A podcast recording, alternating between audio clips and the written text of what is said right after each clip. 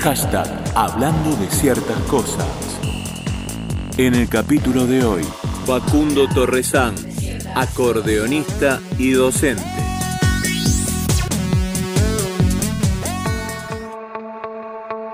Y en este hashtag hablando de ciertas cosas tenemos el gusto de compartir palabras, conceptos, impresiones y experiencias también de un recorrido, de un acordeonista, de un docente de, acordeón. Vamos a hablar el, el, tema, ¿no? Como es esa transmisión de conocimiento, de pasiones que eh, históricamente y tradicionalmente eh, se daban ¿no? en el marco eh, familiar, social pero ahora también con eh, lo que es potencialmente el aporte de, lo académico. Vamos a estar charlando y es un gusto recibir a Facundo Torresana, acordeonista docente y entrerriano. Facundo, un gusto. Muy buen día, bueno, es, para mí un gusto saludarte y saludar a toda tu audiencia eh, desde la provincia de Entre Ríos, desde Concepción del Uruguay. Así que bueno, poder este, aportarle lo que eh, uno viene transitando en el camino de la música desde hace unos años. ¿Desde, desde cuánto son eh, esos eh, años? ¿Desde pequeño? Sí, yo comencé a hacer música, a estudiar música a los 6, 7 años en una academia no, no formal. entonces, este, con un profesor de teclado, ahí empecé a aprender las primeras notas. Siempre en el camino del litoral, de la música del litoral, desde, desde muy chico aprendí también otras músicas, pero la música de, de Entre Ríos y del litoral me, me gustaba. Y bueno, después el acordeón llegó a los 11 años más o menos, que es cuando comencé a ejecutarlo y a estudiar también con, con un profesor de manera intuitiva, también un profesor que me daba lecciones eh, sobre música también litoraleña. ¿E-, ¿Ese acordeón eh, era, era para niños o era ya uno eh, convencional? Era un acordeón grande ya, así de 80 bajos, em, bastante grande, así que bueno, primero fue medio difícil dominarlo, después este ya con el, con el tiempo este, le, tomé la mano a ese acordeón de, de 80 bajos, que es acordeón a piano el que yo toco. La, música estuvo presente, ¿no? Siempre en tus familias, tus padres te tuvieron una, eh, una peña, vos estabas involucrado eh, en ella, ¿no? Te, eras parte de todo ese movimiento. Claro, el universo musical ahí en el que, en el que yo crecí tiene que ver con, con ese lugar que se llama Peña Mojón de la Entrerrianía, que es este un lugar donde mis papás eh, generaban ahí encuentros, generan todavía encuentros de músicos de la región. Y también llegaron grandes músicos a ese lugar, que es un poco el, living de la casa, digamos, eh, de su casa, que de repente se transforma, digamos, en, en un escenario musical.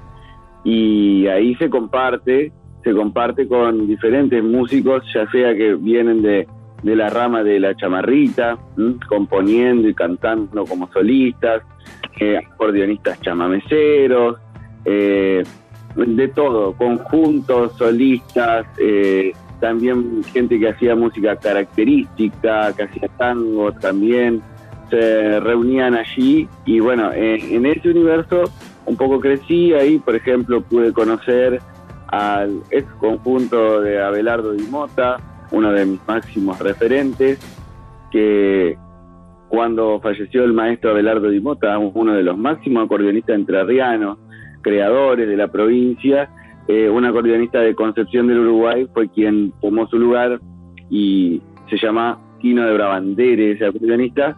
Así que allí estuvieron compartiendo una jornada musical, ha pasado Raúl Barbosa, eh, exponentes de, la provincia y cercanos, como de mi ciudad Los Concepcioneros o Alberto Argüello, eh, bueno, entre tantos otros. Ese niño eh, en esa familia, tomando esas clases en, eh, en los talleres, abrazándose ¿no? cada vez más con el acordeón, cuando da el, salto también y, define que em, esto tiene que ser una carrera académica. Bien, bueno, hay un, hay un antes y un después, digamos, cuando, cuando uno termina el secundario, ¿no? Que, hay que tomar una decisión por una carrera. Allí, este, tenía un profesor de, de orientación vocacional que me había hecho un test y bueno, entonces me daba para estudiar diferentes este, em, carreras y especialidades y demás. Pero el profesor me dice, yo te voy a decir la verdad, dice, vos sos músico y yo te voy a recomendar que sigas estudiando música, me dijo el, el, el muchacho. Dice, esto es muy subjetivo, dice, no es tanto lo que da el test, sino lo que a mí me parece. Y, bueno, este, ese fue, una, fue un, empujoncito para tomar la decisión para estudiar el profesorado de música, que es la carrera que yo hice, un profesorado universitario en música. Eh, pero bueno, yo creo que la decisión de, hacer música estuvo desde, desde antes. Yo ya había grabado un disco, eh, dos discos, mejor dicho, uno cuando era muy chico, más de que quedó como un recuerdo, digamos, y este otro que ya tenía música mía y demás a los 16 años. son dos discos que para mí quedaron ahí como, como un registro de un momento.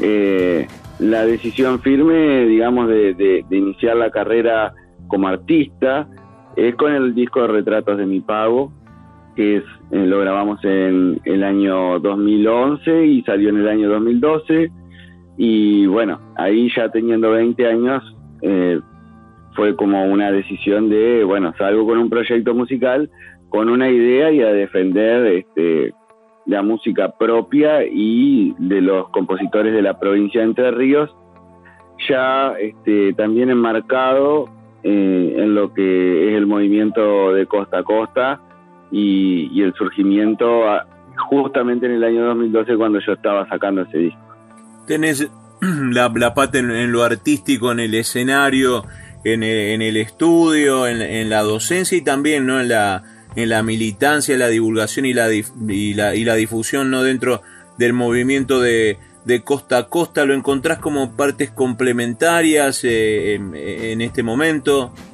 Sí, totalmente. Bueno, eh, vos dijiste una palabra ahí fundamental. Eh, la, la militancia que, que tiene que ver eh, tal vez con el sentir más profundo de, la raíz del habitar una provincia tan rica de músicas, em, desde el chamamé, el chamarrita, el tanguito montielero, el milonga, el rasgueo doble, eh, también todo lo que es la música que viene más del sur, desde huellas, estilos. Eh, bueno, muchísima música tiene Entre Ríos, músicas inmigrantes. Entonces, eh, sentirse parte de, esa paleta musical y, y, un poco lo que viene de nuestros ancestros, de, quienes fueron creando ese lenguaje eh, que algunos referentes los nombré en, este, en la entrevista, a lo largo de la entrevista, como es el caso de Dimota. Podemos hablar de Linares Cardoso, que este año será este, perdón, este mes es el día de la chamarrita, el 29 de octubre, y cumpliría 101 años también Linares Cardoso. Eh, podemos hablar de, Aníbal Zampayo, muy cercano acá a mi ciudad, Concepción del Uruguay. Eh, y así podríamos nombrar muchísimos referentes, tanto de la canción como de la música instrumental eh, entre Rihanna. Entonces ese conocimiento se profundizó con el movimiento de costa a costa, con la, con la invitación de diferentes referentes eh, de la provincia de Entre Ríos, el reconocimiento a maestros tanto populares como académicos, eh, es decir, populares, un compositor como Pocho Gaitán o como El Mundo Pérez, cuando digo académicos, eh, reconocer al zurdo Martínez, que esté Guillermo Sarva, por ejemplo, un pianista de excelencia dentro de los encuentros, o sea, como que esos dos universos de repente confluyeron en de costa a costa, también en los talleres de ensamble, donde el trabajo de, los compañeros eh, nuestros y bueno, eh,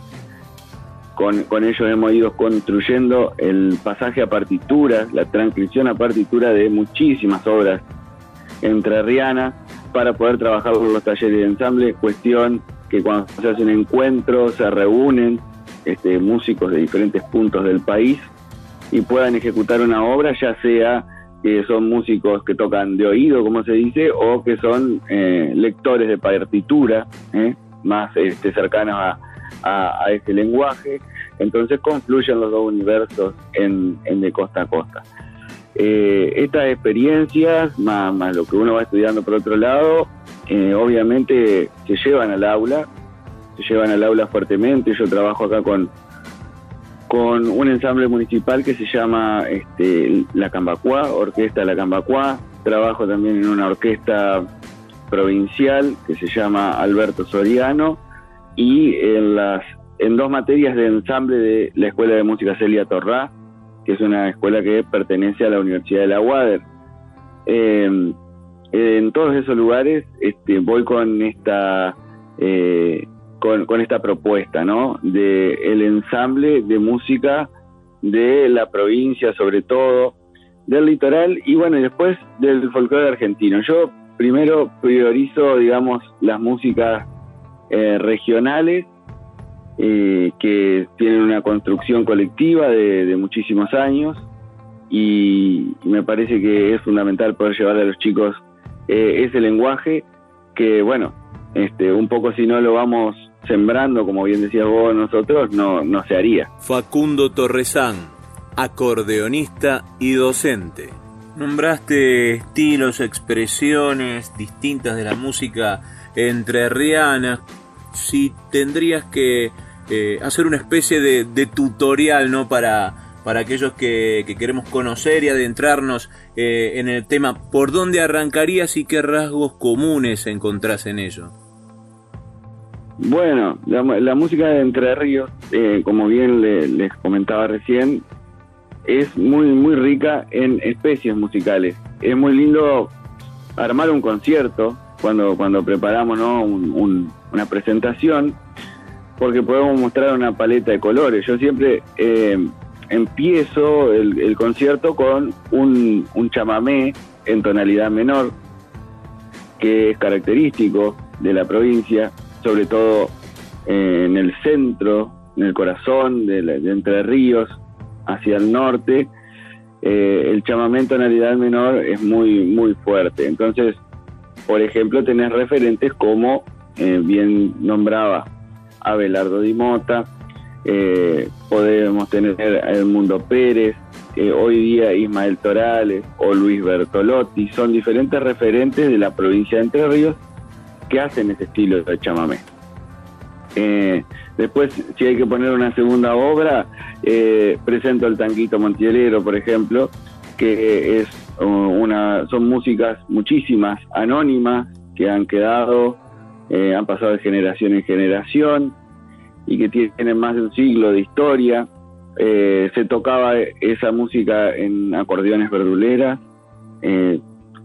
como por los troperos, y en los obrajes, sobre todo cercano a la costa del Paraná, tirando al norte de la provincia, eh, cercano también a la ciudad de Paraná, y interno en la selva de Montiel, que es este, nuestra selva entrerriana, que lamentablemente no queda mucho, pero bueno, este, ese es el, lugar donde esta música aparecía y que se transmitió en familias que todavía lo tocan allí eh, y que hay datos de que hasta sus bisabuelos, digamos, hacían esa música, muchas veces sus bisabuelas, mujeres acordeonistas. Entonces, el tanguito montielero, que es este, una música lenta, que se tocaba al final de la, de la, del baile, digamos, como para enamorar, eh, bueno, lo presento de esa manera y, aparece como, como, una, una segunda obra en un concierto. Después presentamos La Chamarrita, esta música que Linares Cardoso le, le da vida, la rescata después de, muchos años, de haber este, venido de Brasil, haber habitado la provincia, una especie que se baila, una especie danzante, que a la que Linares Cardoso la, la enaltece con la poesía también, no solo queda en las cuartetas como decorativas, digamos, eh, que hacían este, los paisanos eh, hace muchos años, sino que eh, esas coplas de chamarrita ya tienen un nivel poético un poco más importante, de la mano de Linares Cardoso, de su guitarra, y después la inclusión del acordeón en la chamarrita como con referentes como Miguel González, por ejemplo, acordeonista de los hermanos Cuesta o los del Gualeyán.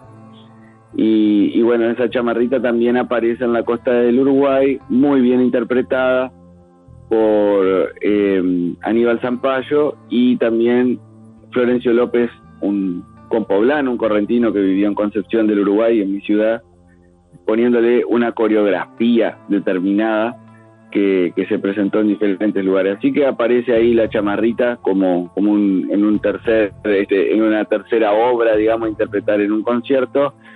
Eh, y después puede aparecer un rasguido doble, que está muy presente en la, en la provincia. Eh, acá se baila mucho eh, de sobrepaso, se dice que son dos pasitos hacia adelante con cada pie, cada vez que va este, avanzando la pareja. Entonces el rasguido doble es una especie musical donde el sobrepaso aparece y está muy presente.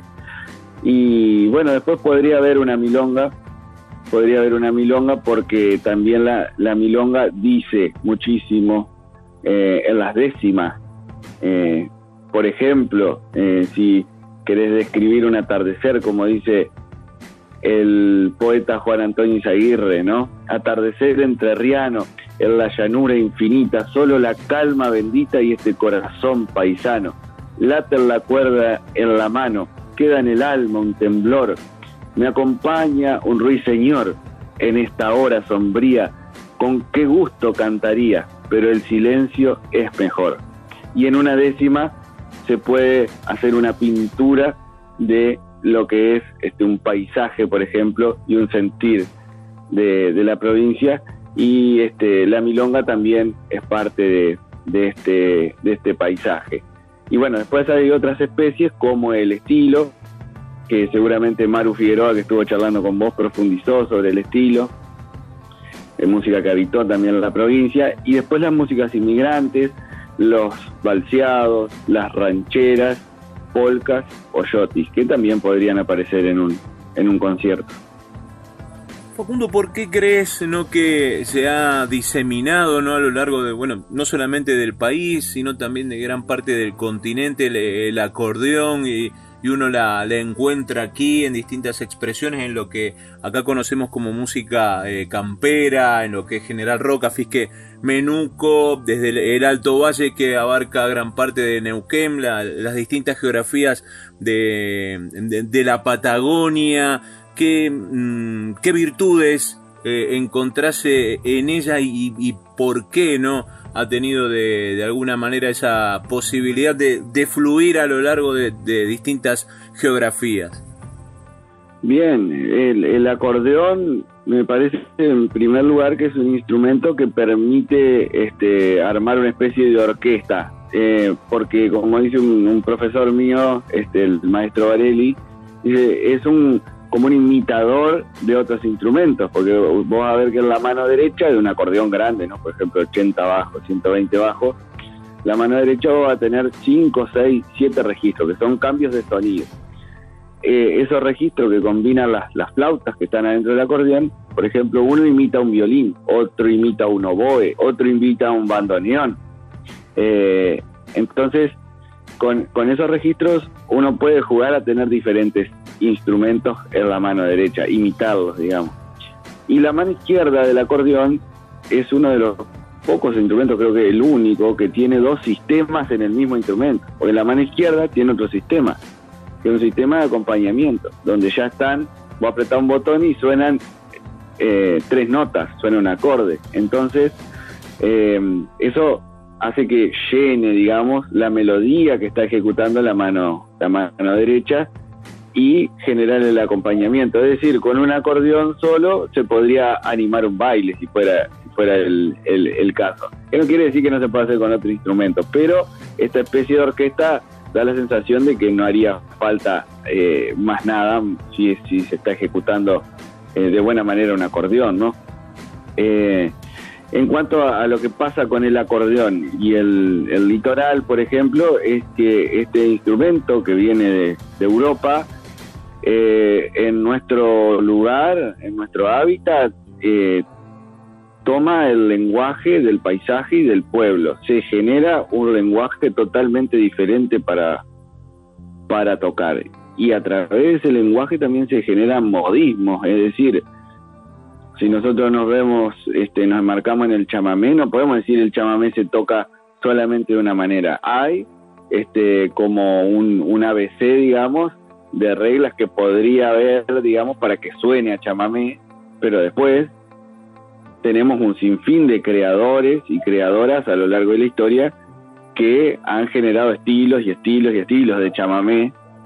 Eh, me parece que el lenguaje que se generó entre el acordeón y el chamamé es muy alto, de las, creo que de las expresiones más altas eh, a nivel mundial, digamos, del instrumento, una de las expresiones más, más este, complejas y completas y diferentes, digamos, porque eh, como se toca el acordeón en Europa o como se tocaría en Colombia, por ejemplo, eh, no tiene absolutamente nada que ver con el lenguaje que, creó el litoral para el, para el chamamé.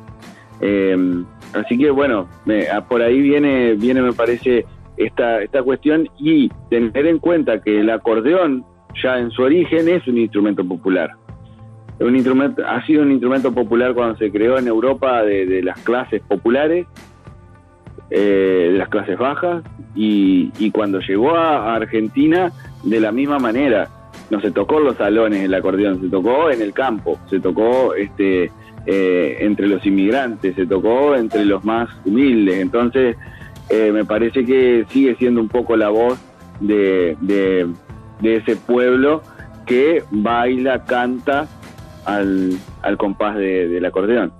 ¿Cómo te llevaste vos en lo que uno imagina, no? Eh, lamentablemente por algunos prejuicios en ese tironeo de tu formación, ¿no? Eh, eh, antes de, llegar a la, a la universidad, de, a través de, de, talleres, de, forma intuitiva, del recorrido de, de escenarios, de circuitos artísticos y todo lo que ofrece Em, eh, la academia en cuanto a conocimiento, incorporación de, recursos para, para, crecer, ¿no? Y de un lado eh, se subestima ese arte eh, por sus raíces o por el lugar de circulación y del otro lado se cuestiona a lo académico porque da cierta frialdad, ¿no? Se desentiende de, las pasiones, los prejuicios que seguramente vos con los cuales vos has habitado.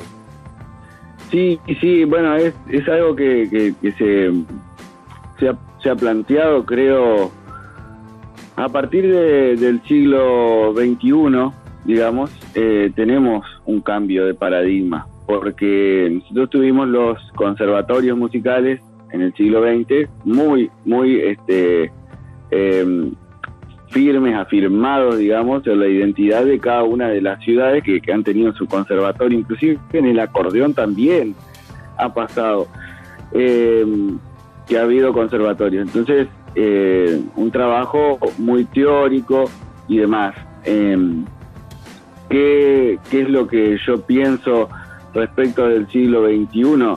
Que aquel mundo de lo, de lo popular, de lo que sucedía este, en ambientes más folk, en el campo, eh, de lo que sucedía en los bailes populares de los barrios.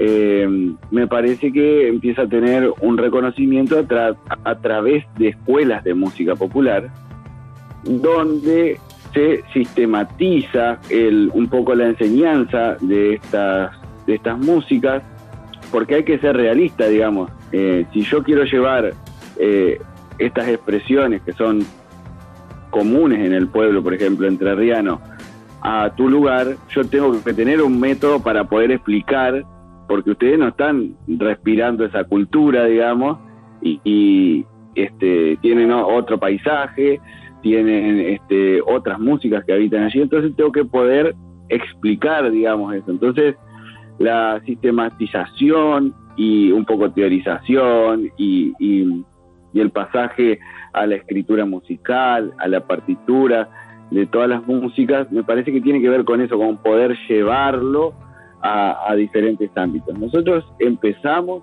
a recorrer un camino que es muy largo, eh, falta muchísimo todavía.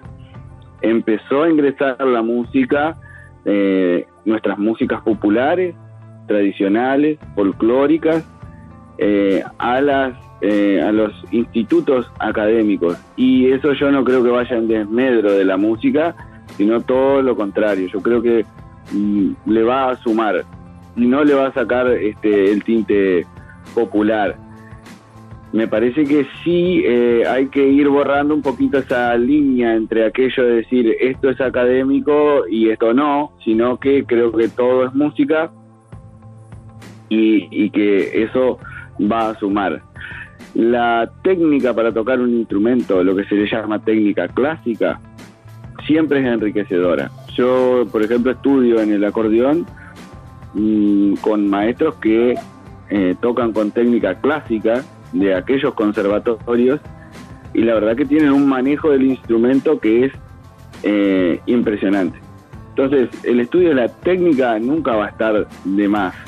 Ahora, no hay que perder el sentimiento, el corazón a la hora de tocar, porque también es una expresión artística. Y la música popular tiene mucho de eso, tiene mucho de improvisación. Eh, entonces tenemos que trabajar también todos esos, esos puntos a la hora de enseñar una música. De dónde viene, quién la tocaban, cómo la tocaban, cuáles son las formas. Y, y también no perder de vista la técnica. Entonces la unión de la técnica con este, la, eh, el pasaje eh, de la información de la música popular al ámbito académico va, va dando este, ciertos resultados que bueno, lo podemos ver en algunos músicos. Creo que bueno, este, justamente esta charla viene por ese lado y, y, este, por ejemplo, vos has charlado con Maru Figueroa, como te decía, y tantos otros exponentes de la música litoral que vienen haciéndola crecer en diferentes ámbitos. Facundo Torresán, acordeonista y docente. Y a la hora, dentro de, lo que es la, universidad, ¿cómo, ¿cómo llevas adelante la, elaboración del, método de, transmisión de, conocimientos, los, los, programas? ¿Cómo, ¿Cómo es ese desafío?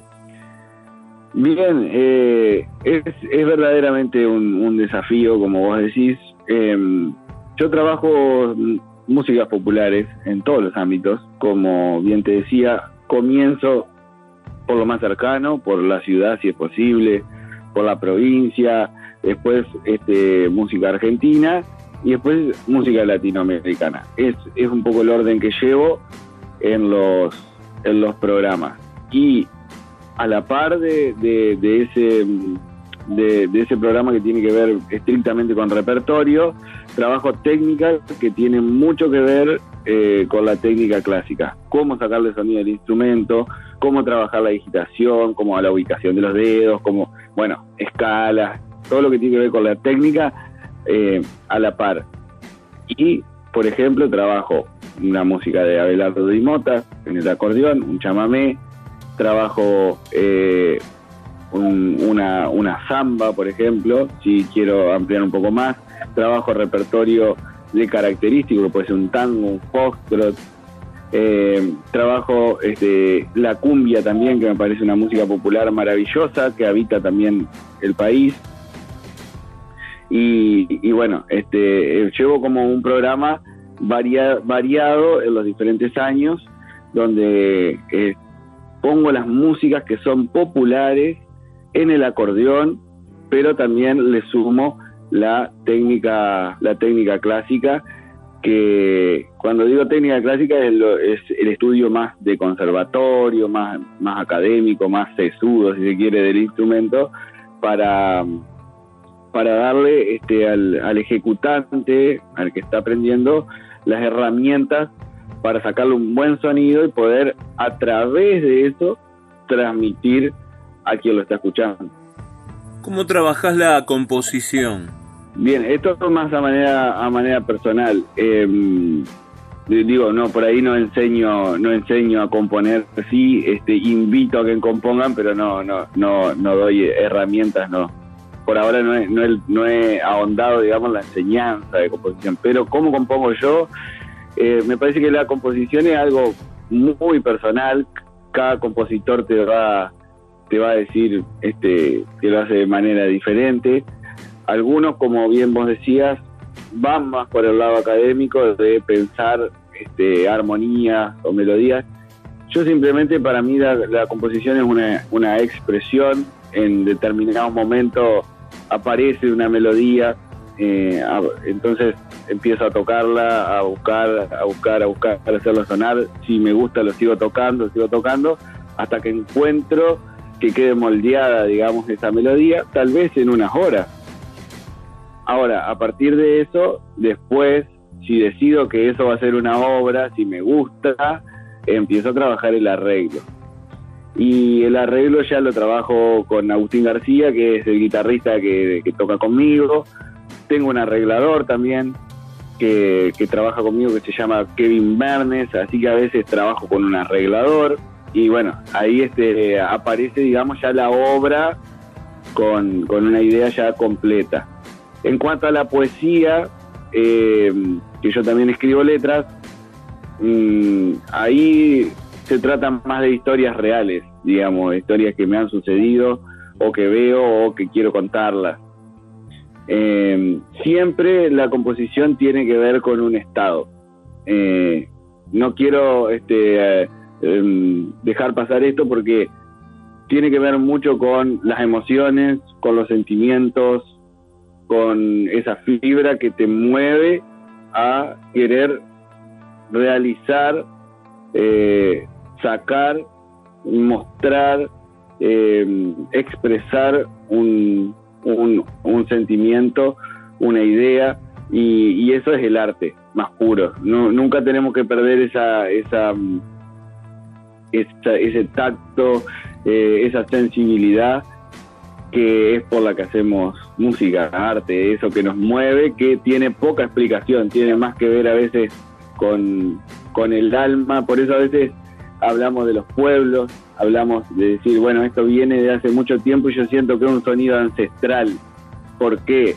Porque no estamos desconectados, estamos conectados con nuestro antepasado, con la tierra, con el paisaje, con nuestra manera de hablar, con nuestras amistades, con quienes compartimos. Entonces, la música une y este es una expresión. Eh, me parece que la composición tiene todos esos condimentos. Eh, y bueno, si yo tengo que ir por ese lado, eh, o si tengo que hablar de la, de la composición, va por ahí. Después los procesos que se hacen para transmitirlo, yo podría pasar la partitura para enseñárselo a alguien, podría pasar la partitura para que esté más prolijo y poder trabajar sobre, sobre esa partitura, podría trabajar con el arreglador y hacer partes para los diferentes instrumentos, pero la creación en sí es un momento eh, muy, muy emotivo, muy personal eh, y que habla de, de un estado sobre todo. Uno está detrás del acordeón, es una coraza, está de alguna manera mimetizado a la, a la misma. ¿Cómo, cómo, cómo es esa relación? Eh, es, una, es una linda pregunta. Yo creo que el instrumento es un canal de expresión, un poco por donde veníamos este, charlando recién es un canal de expresión. Eh, hay una profesora que siempre, una profesora de canto, que dice, lo, lo, los músculos son bobos, me dice, y los nervios son inteligentes. Entonces, cuando, cuando uno piensa demasiado, o sea, que piensa, o por ejemplo, viene una parte y dice, voy, tengo que poner una escala, ¿no? Tengo que ejecutar tal parte más difícil, ¿no? Entonces los músculos ahí se atontan, ¿no? En cambio, cuando uno está fluyendo con el instrumento, eh, que tiene que ver más con lo emocional, más con lo, con lo justamente con la parte nerviosa, eh, en el buen sentido de la palabra, eh, es donde aparece, digamos, el, fluir. es como, viste, aquellos jugadores de fútbol que, que, que vos lo mirás y dicen está incómodo en la cancha, no se siente bien, y de repente ese mismo jugador en otro partido está fluyendo y, parece que, que este, fuera uno, uno mismo con, con el balón y con el juego, ¿no? Y está totalmente conectado. Bueno, esto creo que pasa con el, con el instrumento. Eh, tiene que ser un equilibrio eh, lo que sucede entre el cuerpo, el instrumento, la mente y el, como yo te decía, el alma, eso que poco se explica porque la música es algo maravilloso, donde no hay nada, uno genera un universo con, con una melodía, con, este, con una creación, eh, y de repente convoca a 5, 6, 10 personas que están escuchando y están latiendo con, con ese ejecutante. Entonces, eh, eh, es verdaderamente una, una maravilla, es, como si fuera un milagro, ¿no? Y en lo que sucede con, con, eh, con, la creación de este, de este instrumento, que es el acordeón, que tiene el fuelle, que pareciera que fuera justamente el alma del instrumento, donde uno constantemente está dándole la pulsación eh, del sentir. Y creo que ahí es donde radica la gran sensibilidad que tiene el instrumento en las masas populares, ¿no? Como, como el, que está ejecutando eh, va palpitando al mismo tiempo con ese, con ese fuelle que, que, bueno, está pegado al pecho. Y bueno, creo que, que esa comunión con el instrumento es fundamental. Es decir, si yo tengo que dar por ahí un, consejo este, para, para un gurí que, empieza a, tocar, digamos, más vale sencillo y bien expresado y poder contar lo que querés contar que algo complejo y, que por ahí, por más que lo toques bien, es poco disfrutado por el que lo está ejecutando. ¿eh? Está más, más pensando en, en la ejecución de algo complejo que en, el transmitir. A veces uno con una sola nota o con una melodía sencilla dice muchísimo más. Eh, y ese, eso también lleva ¿no? su parte técnica, como expliqué hoy, eh, y da recursos para poder expresarse esa técnica. Es como cuando uno aprende de literatura y puede escribir mejor una poesía, pero no deja de ser una expresión del universo interno de esa persona en conexión con, con el universo externo.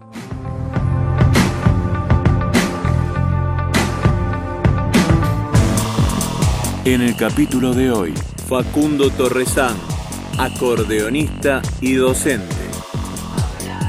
Hashtag Hablando de ciertas cosas. Una charla, una entrevista, un encuentro desde las palabras.